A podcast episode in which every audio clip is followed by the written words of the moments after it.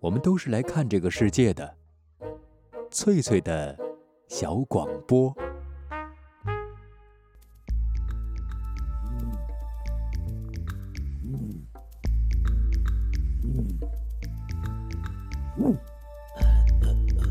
寻访华夏文明，感受自然美景，探索过去的足迹，唱响未来的星空。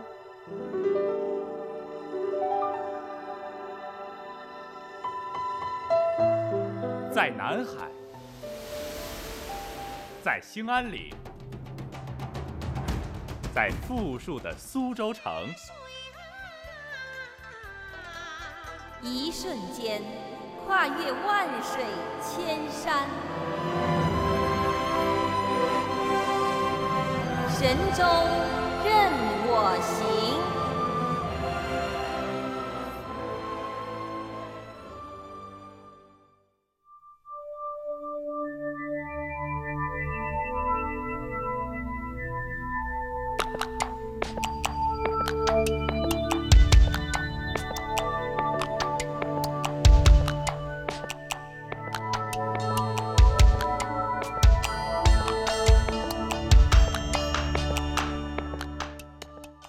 收音机旁的各位好朋友，这里是海峡之声广播电台，欢迎您收听正在直播的旅游节目《神州任我行》，我是冯翠，非常高兴在这样的一个夜晚能够伴您一路同行。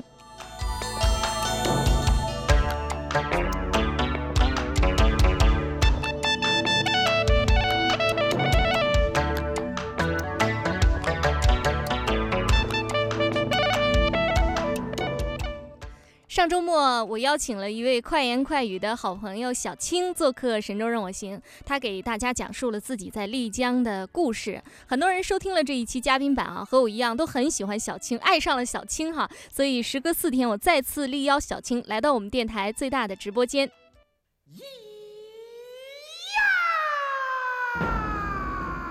昔日华山论剑，今日驿站争锋。诚邀各路游侠，畅谈《山海经》。这位大侠，您也加入吧！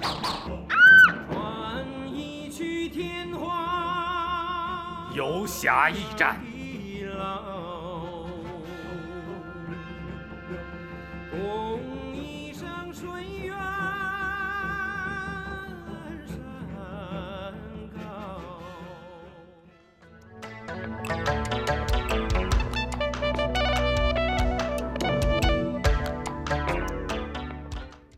好的，下面我们就请出今晚的嘉宾小青哈，小青你好，很高兴再次见到你。大家好，我是小青，很高兴能有机会呢再次参加彭翠主持的《神 州任我行》节目。是的，我发现啊，你真的是很喜欢就是黑颜色的衣服。上次我见到你，你穿的是那个在丽江买的那件黑的 T 恤，上面有丽江的那个图案的哈。今天你穿的也是黑色的衣服，这么喜欢黑衣服哈。啊，啊那在我们今天节目这个话题开始之前哈，我想我们还是先来提前听一段这个录好的文字。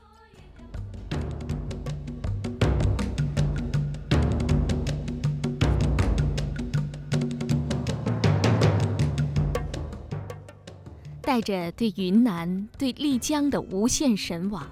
二零零一年的春节，我毅然踏上了旅途。当我刚登上玉龙雪山的牦牛坪，从福州带去的重感冒引发了严重的高原反应，使我不得不彻底放弃了北上香格里拉梅里雪山的行程。在古城养病最孤寂的时候。我看到了茱莉亚，一位来自成都的女孩，在旅馆贴的条子。由于都是单身自助的背包客，又有相似的经历，见面后我们特别投缘，于是决定等我病愈后一起徒步穿越虎跳峡。在出发前，我们又结识了从怒江大峡谷单身徒步而来的 Steven，一位来自深圳的男生。在后来的旅途中，我们同甘苦，共患难，彼此结下了深厚的友情，成为终身难忘的好朋友。我们一起艰苦地徒步穿越了虎跳峡，在中峡的虎跳石上看到了彩虹，透过 Tina's Guest House 客房的大玻璃窗看月亮、数星星，在 Halfway's Guest House 的天下第一册里欣赏壮美的玉龙雪山，在三眼井客栈结义为虎跳三峡，骑单车游览拉市海，和鸟儿、红柳林合影，深刻感受束河古城的宁静和古朴，喂遍了丽江古城里所有的猫和狗。Steven 为了我们在东大街打架，三人平生第一次进了派出所，与神秘的纳西族东巴教七世东巴共进晚餐，彻夜未眠，携手共同逃出泸沽湖，几乎遭遇车祸坠落悬崖，在古城演绎《白蛇传》虎跳三峡版本，三人定做了画有虎跳三峡东巴象形文字的 T 恤，在别人穿羽绒服的时候穿着逛街瘦，离别的夜晚。在小河边的酒吧里挥泪狂饮，差点醉卧四方街。这一切的一切，至今让我的心无法平静。看完相册，也许你会不屑这些风景。确实，这是一次心灵之旅，一切风景都显得不重要了。这里展示的仅仅是一种意境，一种情绪。能体会、理解我的心情和感受吗？我现在才知道，语言有时是苍白的。有机会就去云南，去丽江吧，在那儿你可以找到属于你的小街、小巷、小桥、水景、四合院、酒吧，小河边听流水，春风拂面，阳光和煦，与友人品茶聊天儿，快哉！只有在那儿，才能体验到人生悠闲的真正韵味。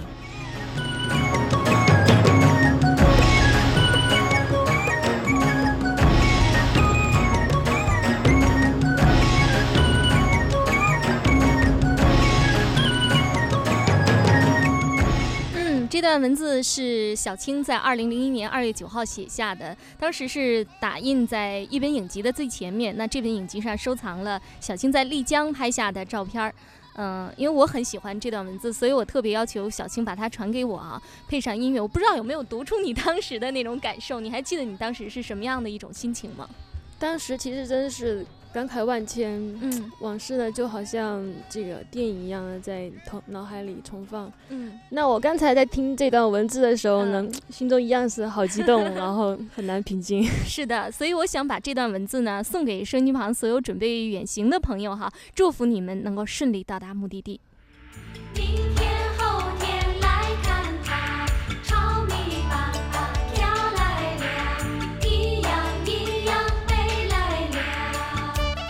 这接下来我想和小青哈做一个小小的探讨啊，有一个小问题啊，是这样的，前一段时间我是去那个。呃，周克行去看睡袋，当时我和我妈妈一起去，然后在上楼的时候，呃，就看到一张海报哈，海报顶上写着“驴友俱乐部”。你知道我妈妈啊，她是个非常善良的女人啊，她就很奇怪，她说：“哎呀，为什么叫驴友呢？他们为什么管自己叫驴友呢？”我想我们都买睡袋了，怎么能提这么业余的问题呢？我就说：“哎呀，是因为他们经常走路，所以叫驴友。”但是我妈妈呀，是一个爱打破砂锅问到底的一个人，她就问：“那？”为什么不叫马友呢？啊，我也是哭笑不得。所以今天我就想把这个问题问一下小青哈，替我母亲问问小青，就是为什么呃很多背包游侠都很喜欢哈使用这样一个称呼来称呼自己哈，就是驴友啊，驴就是那个驴子的驴哈。一些有经验的背包客甚至被称为老驴啊。小青，你用过这个称呼吗？用过的，嗯。其实关于这个“驴友”这个词呢，是怎么来的呢？也没有一个很明确的说法。嗯，那最初是来源于这个网络上关这一个那个旅游论坛。嗯，因为是谐音嘛，所以叫旅游论坛啊，旅游论坛啊，哦也叫呃，因为它的谐音，所以也叫驴坛。哦，驴呢，其实它是诠释的是一种行者的精神。嗯，呃，驴友基本上指的是那种酷爱自助旅行、旅游发烧友的那一类的人。那陆游的诗曾经有写过嘛？嗯，衣上征尘杂酒痕，远游无处不销魂。此生何事诗人未？细雨骑驴入剑门。嗯，讲的就是旅游的这种休闲与逍遥的这种这种乐趣。所以说呢，这些游侠都愿意把自己称作驴。嗯。那现在其实这个词的那个范围呢也扩大了。那像一些喜欢暴走啊、探险、登山的。呃，这种这类活动的朋友呢，也可以称作驴友。应该说，这个是一个很专业的称呼哈。如果别人叫你驴友，应该是对你的一种认可。对，是感到很荣耀的。我不知道这个收音机旁的各位好朋友，你听了这个解答还满意吗？哈，尤其是啊不太明白的朋友，像我的母亲哈，就有所了解了啊。我在想哈，那下一次我在做嘉宾版的时候，我是不是可以这样说说：收音机旁的各位驴友，你们好。我我觉得可能有一些朋友能听得懂，有一些朋友说不定会打电话来问我是不是在发烧哈。我知道，就是你经常和另外一个 驴友搭伴去远游哈，呃，而且是去贵州那个地方。对，贵州也是很多自助旅行者很喜爱的地方。能说一说，呃，你们是到了贵州的哪里吗？呃，我们上次走的那条线路呢，就是叫做黔东南那条线。嗯，我们从贵阳出发，然后坐火车到了镇远古城。嗯，镇远古镇呃镇远。嗯，然后镇远古城呢，就游览了以青龙洞为代表的这种古建筑群。嗯。然后贵州有一个很有名的一条一个景点啊，一条河叫做五羊河，那离镇远非常近。五羊河是不是那个舞蹈的舞？嗯，阳是阳光阳光的阳，嗯，很漂亮。其实它那舞有加三点水的，但是电脑里打不出来。啊，是三点水一个舞蹈的舞。对，这可能是跟水有关系。嗯，是是是的。嗯，用半天的时间你可以游览一下这个五羊河，很美的。它是呃峡高湖平的，嗯，植被非常的好。然后接下来呢，就是呃，可以坐火车到凯里。凯里，凯里是小镇子吗？嗯，是一个城城市，是县，是一个城市，在贵州来说是一个挺大的一个城市了。嗯嗯。然后从这个凯里出发到郎德苗寨，在苗寨你可以住一天，体验一下这个啊苗族人家啊苗家生活。嗯。然后坐车呃到龙江龙江县。嗯。龙江县城呢，其实又叫做呃古州镇。都柳江穿城而过，对岸呢就是有这个呃，就是非常有名的车江大坝。嗯，车江大坝上有天下第一侗寨美誉的这个车寨侗乡。哦，是一个，也是一个少数民族的侗寨。哎，侗寨。其实你到了到了龙江，就就基本上就步入了少数民族的聚居地啊，主要是侗族。啊，侗族。对。在龙江附近呢，就是有这个大山里呢，有这个有非常独特田园风光的这种呃分灯寨，还有这个远离尘嚣的这个载荡洞寨。嗯，载荡，嗯嗯，那里的人非常的淳朴好客，让人难忘。啊，大致的旅程就是这样的。其实你说的很多地方哈，我也是第一次听说哈。相信收机旁的许多朋友也没有到过那样的地方啊。那我想这是一个大家不是很熟悉的地方。那为什么你们当时选了一个并不是非常热门的旅游路线？是怎么选中这个线路的呢？因为说呃，黔东南确实不是一条很热门的旅游线路，很多地名呢，大家也都是第一次听说。嗯，其实我们在那里呢，连背包客也很少碰到。哦。那我觉得这也是吸引我们前往的一个原因之一，嗯，因为它没有受到外界太多的干扰，那基本上还保持了原来的这种面貌，嗯，然后比如说他们的习俗啊、服饰、建筑等等，嗯，黔东南它没有特别让人惊艳的那种自然风光，嗯，它最吸引我们的还是那里的那种少数民族风情，嗯，原汁原味的那种小村庄、小山寨的那种感觉，对对对，嗯，那你能大致给我们描述一下，就是你见到的啊风光吗？或者是见到的人有意思的事情，嗯，那个在在那里呢，如果你看见了风雨桥呢，就说明你快要到这个苗寨了。苗寨哈，对，有趣的是，我到一些侗乡哈，侗寨也会看到风雨桥。那个不叫风雨桥，它那个比较小，他们那叫花桥。哦，花桥啊，就是如果你看到了花桥和鼓楼呢，那就是快到这个侗寨了。侗寨了，嗯。那个我记得我在那个小黄的时候，一进这个寨子呢，你就可以看到一个非常壮观的一个鼓楼。嗯，这好像是这个侗寨的一种标志，标志性的建筑。对，这就是说，呃，村民聚集的地方，开会啊，什么议事的那种地方。然后那鼓楼是全木木结构的，没有用一根钉子，啊，特别的好，特别的棒。然后在这种洞寨里头呢，那个居民基本上就是沿河而居，呃，家家户户呢，这门口都有呃有水流过。嗯。那即使不住在河边，住在山上的人呢，他也会用一个那个主管把这个水引到家里面，或者说在这个门口这个挖一条沟，让这个山泉呢从自己家门口流过。嗯。啊，那里的人他穿的衣服都是自己做的啊，那个布也是自己染的，自己纺织自己染的。其实家家户户呢。呃，这个窗户上都挂着这个染好的布，很有趣的。一般是什么颜色的？一般都是蓝色啊，蓝色。嗯，它是用天然的染料，叫一种叫靛蓝的一种染料，好像是从植物里提炼出来的一种颜色哈。对，那种蓝特别的蓝，深蓝的那种。深蓝色的，对。好像远远看去都有一点那种黑了哈，是，嗯，然后它那个那种布料就叫洞布，嗯，那种布很很有意思的，它做出来的衣服特别的笔挺，然后亮闪闪的，很硬吗？是，看感觉感觉过去很硬，然后亮亮的，在阳光下发光，好像那个皮革一样的，很华丽的感觉哈，能够把这个普通的棉布弄出那样的感觉也很不容易的。对，它是用土布经过一种加工，然后变成这样子。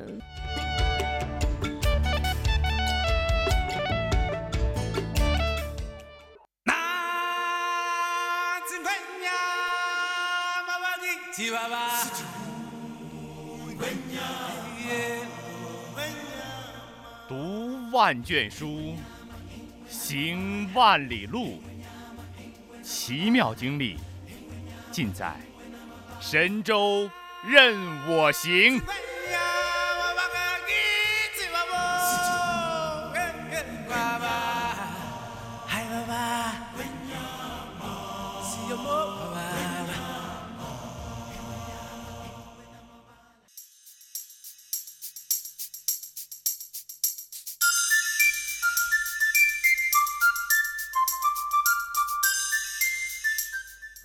欢迎朋友们继续收听正在直播的旅游节目《神州任我行》，我是冯翠，坐在我旁边的是今晚请到的好朋友嘉宾小青。前面啊，小青说到了自己是如何设计在贵州的旅行的，很多的少数民族村寨啊、苗寨啊、侗寨啊，这都是一些很有趣的地方哈。小青能讲一讲你的奇遇吗？奇遇倒没有了，但是说一些他们有一些挺有趣的那个事情，比如说我我们那时候在那个苗寨里头吃饭嘛，嗯，然后。他们这种少数民族保留了很多呃一些古老的一些传统和习惯哦，嗯嗯，那我觉得他们的这个烹饪技术啊也比较的原始，所以我觉得刚刚去的朋友可能吃的特别的不习惯。哦，是吗？我是去过湖南的一个侗寨，我太爱吃他们的饭了，可能是我们去的那伙食不太好。我很想了解当地百姓他们一般习惯吃什么呢？他们吃的非常的简单呢，而且而且就是说一般都没有就是说煎炸呀什么的，他们就是煮烤。烤。对，然后比如说饭呢就是放在那种陶罐里头，然后那个放在那个火塘上煮，然后菜呢是切的非常非常的细，煮汤。啊菜。切碎了啊，切成切成沫一样的，然后煮汤，煮蔬菜汤。嗯，对对，然后放点盐，就是这样子。然后还是第一次听说。然后那鱼呢？那鱼其实小鱼，就有点像福州的那个熟鱼那样的那么大的鱼。小小的啊，对，它是烤的。哦，是烤烤熟的。上啊，烤烤熟的。穿上什么棍子啊？还是竹签啊？就是放在那个那个火塘上有一个那个那个铁的那个呃铁铁栏铁栏杆，然后就放在那烤。就是那样子，然后就是，呃，还有就是腊肉，那种肥肥的那种腊肉。腊肉，嗯，腊肉其实是很好吃。哎呦，你看我们非要在吃饭的时间说这些事情。其实我很喜欢我到湖南去，哎呦，他们的腊肉真是太好吃了。它是什么都不放，就放到碗里面切好了，放到锅上蒸出来的。嗯嗯，当然了，肥的比较少，瘦的比较多。我们吃的肥的比较多。哦，那你们是不是到那儿了都饿肚子了？嗯，有有有，确实，因为但是我们出于礼貌和尊重他们少数民族，嗯，他们特别的热情啊，真的是的。然后后来我们就还是把碗里的饭菜全吃完了。哦哦，就是吃了用陶罐煮的饭，嗯呃，青菜末做的汤，对，还 烤鱼，是一种嗯很特别的一种经历哈。好，哎，你的游记名字叫做什么？黔东南苦旅啊，好像就是说这一路上很辛苦啊。是，嗯，那还经历了一些什么其他的一些？比较曲折的事情。嗯，我觉得在那边，在少数民族村寨里面，感受很深的就是他们当地人那种淳朴的那种感觉。嗯。呃，像我们那时候去了那个宰荡侗寨啊，那个那个寨子特别的偏远，我们从公路徒步了，就是说两个多小时才到达那个那个寨子就是说那里不通车，对，不通车，一定没有搭到便车，没有没有，就一定要走路进去的，特别的远。然后就是一到那个寨子，哇，就是那个豁然开朗，然后那个就是。一条河就流经整个寨子，然后两边都是吊脚楼。嗯，然后就是呃，他就是门口坐的那些老人啊，还有还有孩子，他们就各自各自干了自己的事情。然后我们从他那边走过去，他们就跟我们打招呼说啊来了，哎就这样啊，是那感觉哎 太奇特了，家了一样啊，是是，他说哎来了，然后你们是不是说啊忙着呢？我们就一个劲的笑，那点头。哎呦，那真的是好亲切呀！是，就特特别感觉他他们他们就很很大方的样子，哎，呦那停下手里的活，看你一下说啊来啦，就就这样，哎呀，那感觉特别的好。啊嗯嗯，叫宰荡哈。对，有机会我一定要去那个地方去看看。是，然后他们那里的呃孩子啊，也就。跟我们城市里的孩子不一样，那里的孩子特别的那种天真活泼，然后好像更快乐一些哈。对他们那种快乐是真的是那种发自内心的那种那种快乐。嗯，他们那边其实条件不是很好，哎，就其实还是算比较贫困的地方。但是我觉得这种。物质条件不是很丰富的情况下，但我觉得那里的孩子比我们城里的孩子快乐多了。哦，他们说城市的小孩吧，笑的就要比乡村的小孩要少一些。那大人呢，成年以后笑的就更少一些，好像都不会笑。他在那儿吧，其实呃很简单的，我们在那个赛谷场上头，然后就是那个我看看到一群孩子在那儿玩玩什么，就是一根藤条，嗯，就是就是反正随藤条随便扯扯了一个藤条，他们就在那跳绳，嗯，十几个孩子就在那跳大绳。啊，后来我们就跟他们一块儿跳，后来跳到最后呢，他那个老大爷跟我们一块儿跳，是吗？是，然后大家都笑，三代人一块玩的那种对，然后那种那种大家都笑得特别的开心，那种孩子哎呀，那笑的那种那种那种非常美好那种感觉，很纯真的那种感觉。我看你好像想起这些事情也很开心的样子。嗯，这应该是呃在路上的一些很有趣的一些经历哈。哎，我听说你还在那边录了他们的歌声哈，对，就是在在哪个地方？在小黄，小黄是一个侗寨，对，好像是个很出名的地方。嗯，是他小黄侗寨的这个侗族大哥呢，就是他是这个呃分分分声部的无伴奏的这女生合唱，非常的有名。他那里的姑娘呢，呃，去过这个法国的巴黎演唱，非常的那个那个歌非常的动听的。哦，侗族大哥，那你们录到的是？姑娘们美妙的歌声吗？啊，我们录的是小姑娘的美妙的歌声，这是未来将要去各地演出的未来歌手的歌声。对对对。好的，那我们下面就来听一下啊，这小青从黔东南的一个侗寨，一个叫小黄的地方带回来的珍贵的声音。小青，你帮我推一下那个键好吗？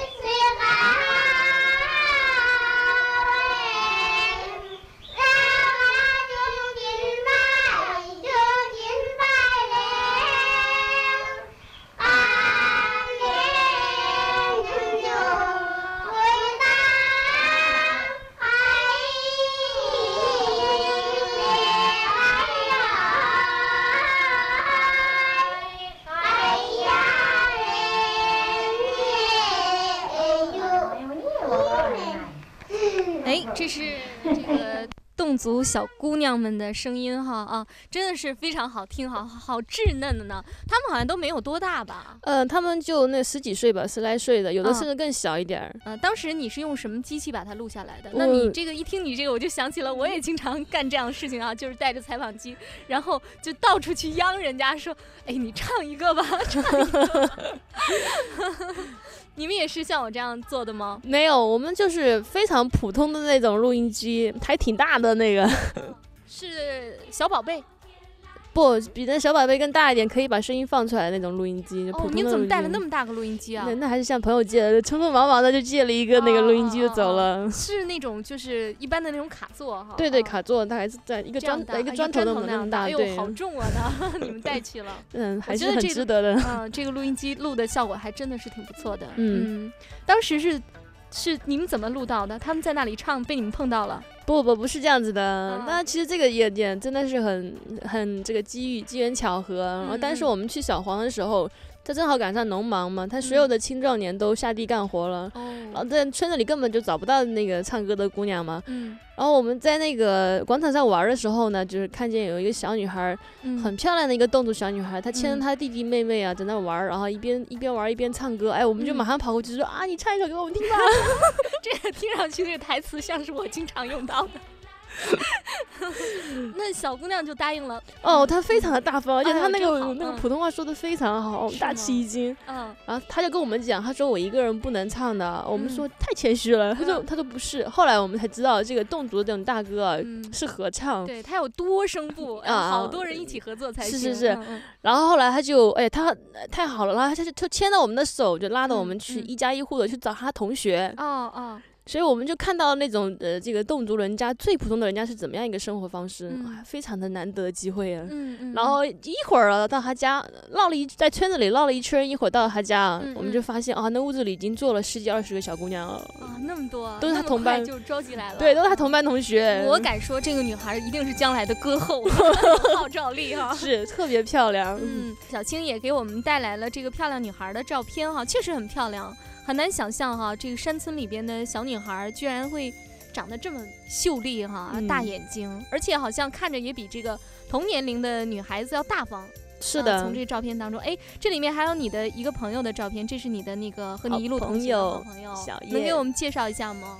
啊，我的好朋友小叶啊，你们两个一起结伴去啊？对，嗯嗯。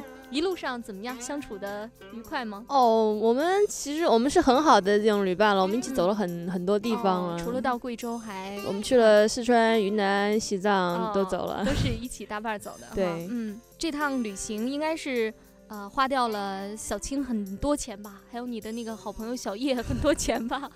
还好了，这个黔东南其实消费是很低的，然后除掉机票和购物呢，现在花了不到一千块钱。哦。那真的是很棒啊！我觉得你们走了好多地方，我都数不过来，什么宰荡啊，什么叫朗德是吧？朗德，朗德啊，还去了小黄，小黄啊，龙江，重江，镇远。除了机票以外，是你们是坐飞机直接到贵阳？对，嗯，然后就四处出击了。对，然后就往东南线开始前进啊，对，哦，嗯，刚才。呃，小青把她从黔东南哈录回来的珍贵的声音和我们大家分享了一下哈，在这儿我们也把呃我从湖南录到的一首山歌放给你听一下哈，对，送给你。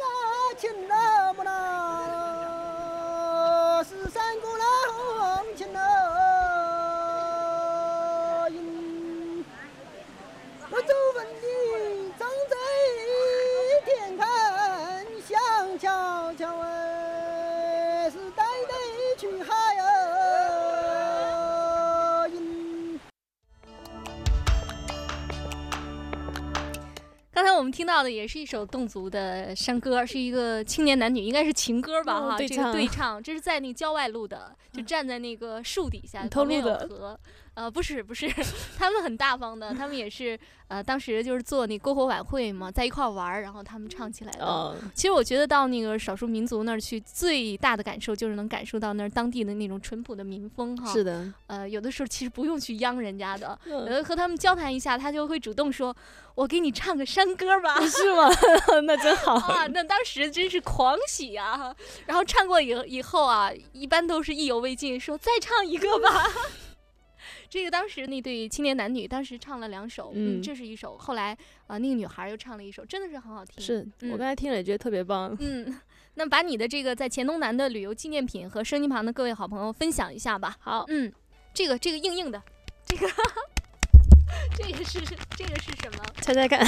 对，大家现在猜猜看啊，有点像人民币的声音。这个呢，这个硬硬的这个声音啊，这就是用动布，刚才我们介绍过动布做的这个钱包。上面还有刺绣，他们手工的刺绣非常漂亮的。我觉得真像你说的那样，就是特别的笔挺，而且它出声哈，这衣裳穿上刷刷响哈。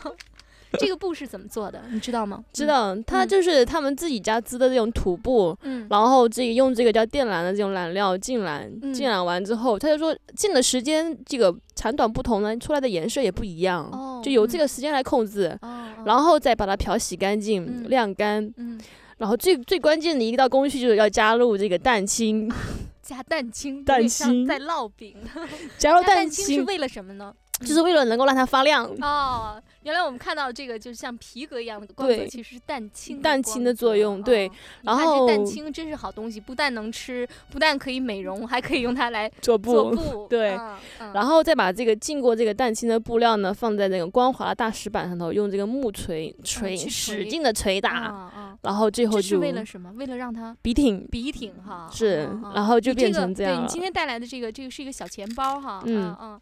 这个做的挺精致的，我觉得这个针脚什么的都挺仔细的，嗯，而且这个不是蓝色的，淡淡的土的颜色哈，棕色、深褐色吧，应该说确切一点，深褐色，对。我看过一个书，就是说怎么样染制这个颜色，深浅不同，浸的不同，就可以浸出各种各样的颜色。这种颜色好像也是从那个蓝色来的，往里面加一点其他的一点点颜料，对，其他的这种植物把它配起来，植物配起来就会出这种颜色，这个很好看。这个呢，这个是什么？哦，这个也也是贵州的那个。蜡染，蜡染啊，蜡染，这个是蜡染哈。对，这是一个壁挂。哦，这一个青龙白虎，白虎，呃，他们的一种图腾。哦。然后这里可以可以放一些信啊什么的一些小东西，挺好的。这个东西我也有一块，也是朋友从非洲带来的，是，这也很漂亮啊。那这些东西不会很贵吧？不贵。嗯，这个小钱包，这个小钱包就十来块钱吧。哦，我觉得这些东西，嗯，从远的地方带来送给朋友也是很好的礼物哈。对，嗯。嗯，那我们的旅游纪念品也分享完了哈。还有一个问题就是自助旅行，你说到哈，一般都是结伴而行。刚才你提到和好朋友小叶一块儿出门旅行哈，嗯，那你喜欢呃和什么样性格的人一起出游会觉得比较开心？呃，我觉得应该和我这种志趣相投的人，然后最好呢和我性格能够比较相互补的，然后在旅行过程中能够相互帮助，然后能够通过协商然后达成一致意见，那这样子的朋友呢，呃，我觉得比较适合能够跟我一块去旅行。你觉得作为一个这个成熟的驴友啊，最宝贵的品格是什么？这个我觉得，应该每一头驴都有自己的，啊每一个朋友其实他都应该有，就这种旅旅行者，他都有一个自己的这种评判标准、评判的标准和看法呢。嗯，那我我我是认为是说，呃，作为一个旅行者，在你畅游天地的时候，特别是你去那种偏远山区的时候呢，就是嗯，你应该去尊重。当地的他们的风俗和习惯，然后不要因为说以为自己来自这种发达的城市就很自以为是，然后甚至把一些不好的习惯和一些观念带给他们，我觉得这样是不好的。还有就是说，呃，作为这个一个嗯，就一个自助旅行者，成熟的自助旅行者，然后你你在路上如果碰见其他的驴友遇到困难呢，你应该。呃，尽自己的能力去帮助别人，因为你有遇到困难的时候，所以你要记住这点，就是别人有困难的时候，你应该去帮助别人。嗯，好的，非常感谢小青哈，又来到我们的直播间和大家分享他的故事啊，真的是很开心。我觉得每一次带新朋友来说一说他们路上的故事，对我来说也是一种帮助哈。比如说今天我从小青这里就学到了一个成熟的驴友最宝贵的品格是什么。好的，那么今天的节目到这儿就要结束了。在节目结束之前哈，我们还是再来分享一下这首山歌。高三